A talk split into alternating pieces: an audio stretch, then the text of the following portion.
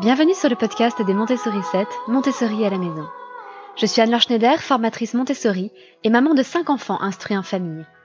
Ma mission, c'est d'aider les parents, les assistantes maternelles, bref, tous ceux que dans notre communauté nous appelons des souricettes, à mettre en pratique la philosophie Montessori chez eux, avec leurs enfants ou les enfants qu'ils gardent. Dans ce podcast, nous parlerons donc de pédagogie Montessori, mais aussi de discipline positive, d'instruction en famille, ce que l'on appelle aussi l'école à la maison, de co-schooling et de bien d'autres choses encore. Avez-vous déjà essayé d'emmener l'un de vos enfants ou vos enfants au musée? Ça peut ressembler à une véritable aventure et ça n'est pas toujours simple.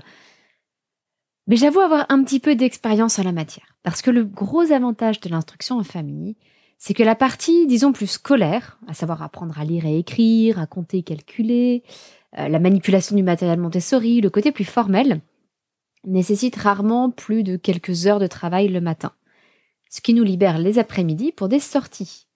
Des sorties qui vont nous permettre d'aborder de façon différente toutes sortes de matières.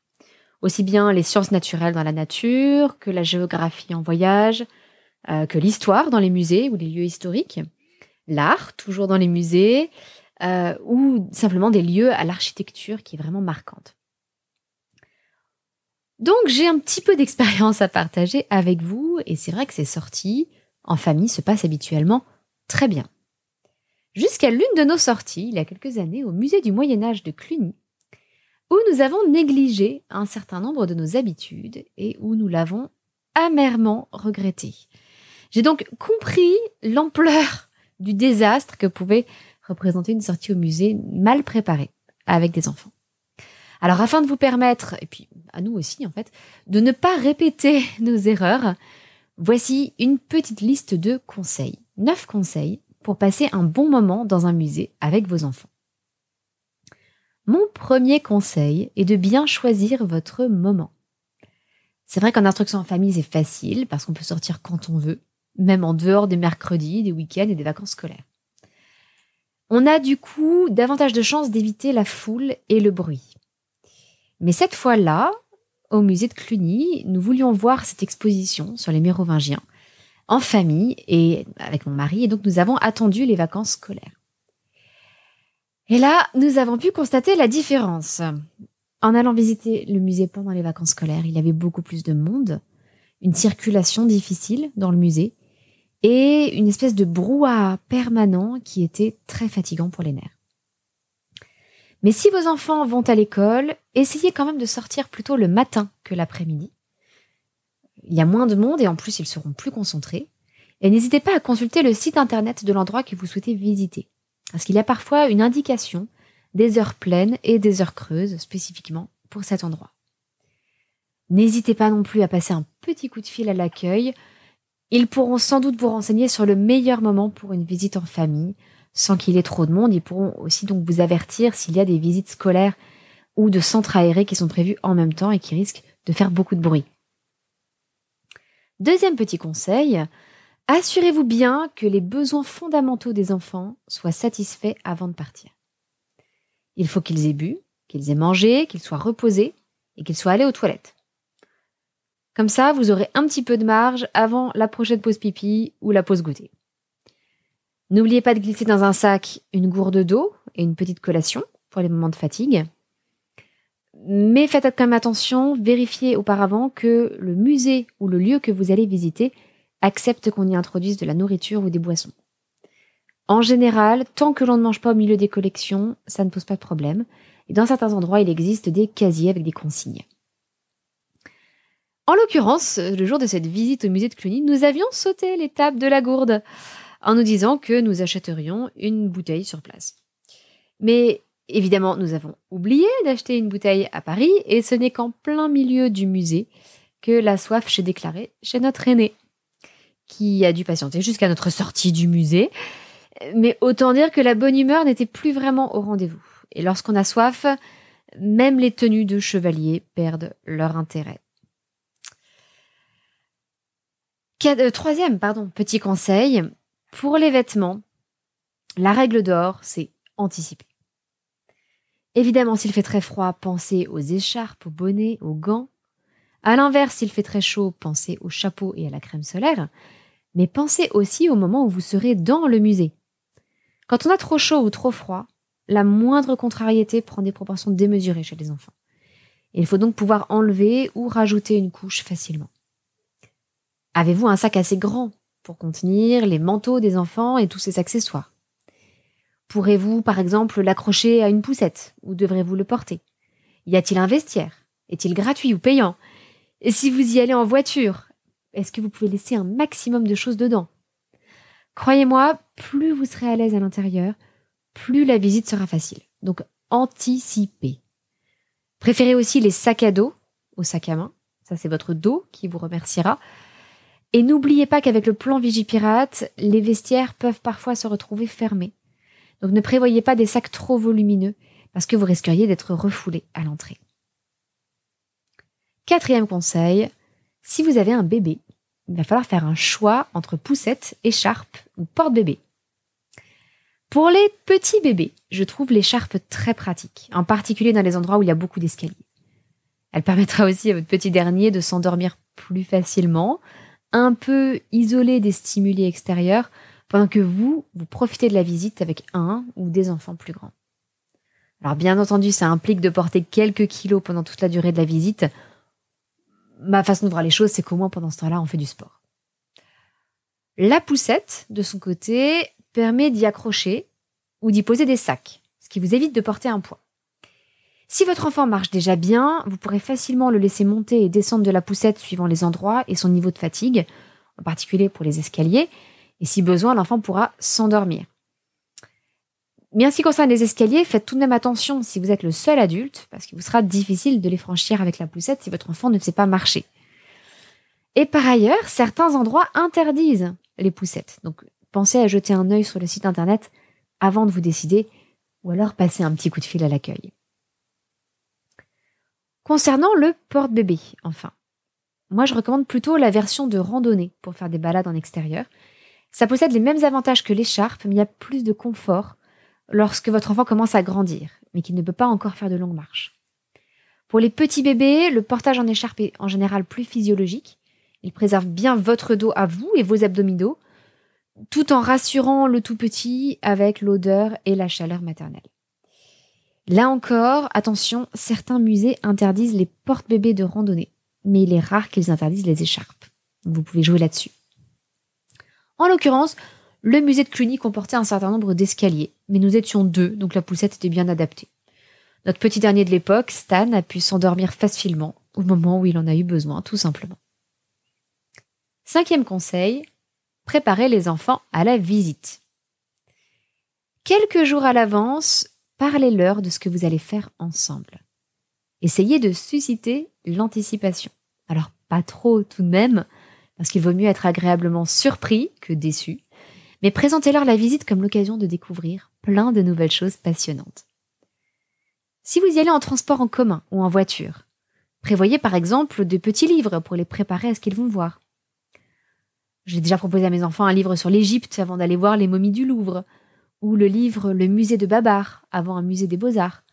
Ça peut être un livre sur la vie au siècle dernier avant un musée d'histoire populaire. Ainsi, ils auront le temps de se plonger dans le thème. Vous, vous pourrez poser le cadre, rappeler quelques faits importants sur l'époque sur la période artistique, et du coup, ils pourront tirer plus de profit de leur visite, et ils auront déjà une certaine familiarité avec ce qu'ils verront. Et ça, ça les rendra plus attentifs. Et puis au retour, ce sera l'occasion de feuilleter à nouveau les livres et peut-être d'avoir quelques bonnes surprises. Un jour, en revenant du Louvre, nos enfants ont réalisé que la grande majorité des images d'un de nos livres représentaient des objets du Louvre. Ils ont donc passé une heure à s'amuser à reconnaître tout ce que nous avions vu au musée. Sixième conseil, pendant la visite, ne perdez pas le fil. Pour les lieux historiques, si vous appliquez les principes de la pédagogie Montessori, n'oubliez pas deux choses fondamentales pendant votre visite. Transmettre l'idée de chronologie et deuxièmement, raconter ou montrer la vie quotidienne des gens.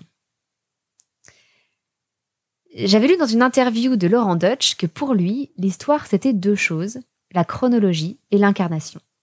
Et pour moi, cela résume admirablement la vision Montessori de l'histoire. Si vous visitez une exposition qui est déjà chronologique, c'est parfait, parce que la moitié du travail est déjà fait. Sinon, ce n'est pas toujours évident, mais essayez tout de même de montrer l'évolution chronologique d'une même chose à travers les époques. Au musée de Cluny, par exemple, il y avait une très belle salle sur l'orfèvrerie, qui rassemblait des pièces, des bijoux, de l'âge du bronze jusqu'à la fin du XVe siècle. Et en plus, elles étaient classées par ordre chronologique. Du coup, c'était passionnant de pouvoir suivre l'évolution des techniques et des matériaux, en partant des simples bracelets en or jusqu'aux reliquaires en forme de véritables petites chapelles gothiques. Concernant l'exposition sur les Mérovingiens en elle-même, en revanche, c'était un peu le fouillis. On passait de Childéric à Dagobert. si ça ne vous parle pas, c'est un léger saut dans le temps d'un siècle et demi. Et il était ensuite difficile de trouver un fil conducteur. On revenait à Clovis, Saint-Rémy se trouvait à côté de Saint-Éloi, le tout à côté d'une statue de l'empereur Justinien, qui a priori devait appartenir aux collections permanentes du musée et se retrouvait mélangée à l'exposition temporaire sur les Mérovingiens. Difficile donc de garder le fil. En fait, il aurait fallu que mon mari ou moi-même euh, nous fassions un petit tour rapide pour mieux comprendre l'organisation de l'exposition et qu'on se concentre, par exemple, sur l'évolution des livres et de l'écriture. Parce qu'il y avait de très beaux exemples de livres en parchemin et en papyrus, il y avait différentes calligraphies, et l'exposition permanente du musée permettait de poursuivre avec l'apparition des lettrines et des enluminures. Un autre thème intéressant aurait été l'habillement des Mérovingiens. Il y avait beaucoup de boucles de ceinture, une tunique de la reine Bathilde qui était bien conservée, des fibules. Et puis, euh, la réponse à une question que je me posais personnellement depuis longtemps. Comment les femmes riches de cette époque faisaient-elles tenir leurs bas? Eh bien, je peux vous donner la réponse. Elles avaient déjà des jarretières avec des attaches métalliques très semblables aux jarretières actuelles. Donc l'industrie de la lingerie n'a finalement pas inventé grand-chose depuis les Mérovingiens. Si je vous donne ces quelques exemples, c'est pour vous montrer comment vous pouvez adapter le contenu, adapter ce que vous avez à votre disposition dans le musée pour en proposer une vision chronologique, même si ça n'est pas déjà prévu par le musée. Septième conseil, faites une pause. Si vous le pouvez, arrêtez-vous un peu pour le goûter. Ou trouvez au moins un endroit pour vous asseoir et vous reposer un peu. Déjà, ça permettra aux enfants de commencer à digérer ce qu'ils auront vu, et ainsi ils pourront aussi recharger leur batterie. N'hésitez pas à en profiter pour faire un petit bilan avec eux, à leur demander s'ils ont des questions, et puis à revoir la chronologie. Et surtout, n'ayez pas peur d'utiliser des mots compliqués, parce que dès trois ans, les enfants ont tendance à raffoler des mots difficiles à prononcer. C'est comme un défi pour eux. On a l'impression d'une gourmandise dans leur bouche. Huitième conseil, sachez partir au bon moment. N'attendez pas que tout le monde soit exténué pour quitter le musée. Croyez-moi, il vaut mieux partir avant d'avoir tout vu et en garder d'excellents souvenirs que de parcourir la fin d'une exposition au pas de course avant de rentrer avec des enfants épuisés et en larmes. C'est d'ailleurs l'une des raisons pour lesquelles j'aime beaucoup les passes à l'année. Une année, nous en avons pris un pour le Louvre. C'était gratuit déjà pour les enfants et j'ai obtenu un abonnement à l'année qui ne me coûtait que 35 euros. Alors c'était 80 euros pour les plus de 30 ans. Quand on sait qu'un billet coûte déjà 15 euros et que nous y faisions une sortie à peu près tous les mois pour étudier l'histoire et l'histoire de l'art, vous voyez que c'était très vite rentabilisé. Avec ce genre de passe, on culpabilise beaucoup moins lorsqu'on doit abréger une visite. En fait, on se dit simplement qu'on y retournera un autre jour. Et puis l'année d'après, il suffit de prendre un passe pour un autre endroit, un autre lieu, afin d'explorer de nouvelles choses. C'est ainsi que nous avons pris au fur et à mesure des années des passes annuelles pour euh, la Cité des Sciences et le Palais de la Découverte, pour France Miniature ou pour le Musée des Arts et Métiers. Et neuvième conseil, prolongez la visite chez vous. Empruntez des livres sur le sujet que vous avez étudié à la bibliothèque. Approfondissez un thème particulier qui a particulièrement plu aux enfants. Et pensez à la réalité virtuelle. Saviez-vous qu'il était désormais possible non seulement de voir les rues de Paris telles qu'elles sont aujourd'hui, mais aussi de les parcourir virtuellement telles qu'elles étaient à une époque du passé? C'est Dassault Systèmes qui est à l'origine de ce projet et de nombreux autres dans le domaine de la représentation en 3D. Parce que de manière générale, de nombreux monuments sont aujourd'hui reconstitués en 3D et proposent des visites virtuelles, parfois à différentes époques. Vous pouvez simplement chercher des choses comme muraille de Chine virtuelle ou euh, reconstitution 3D Pompéi sur un moteur de recherche. Et je vous assure que vous allez être ébahi. En revanche, je vous recommande de commencer par une visite réelle avant de passer à la version virtuelle. Déjà, ça posera un cadre plus clair pour les enfants. Ils, comprendront mieux que ce qu'ils voient n'existe plus tel quel, et ils auront pu observer sur place les traces de ce qui existait autrefois avant de le voir reconstitué sur l'écran. Et ensuite, une fois qu'ils auront bien compris le principe, vous pourrez envisager de leur montrer directement sur ordinateur des sites qui sont trop éloignés pour être visités. Parce qu'évidemment, en Montessori, il est toujours préférable de partir du concret, mais vous n'avez peut-être pas prévu une visite, euh, je ne sais pas moi, à Machu Picchu dans les dix ans à venir.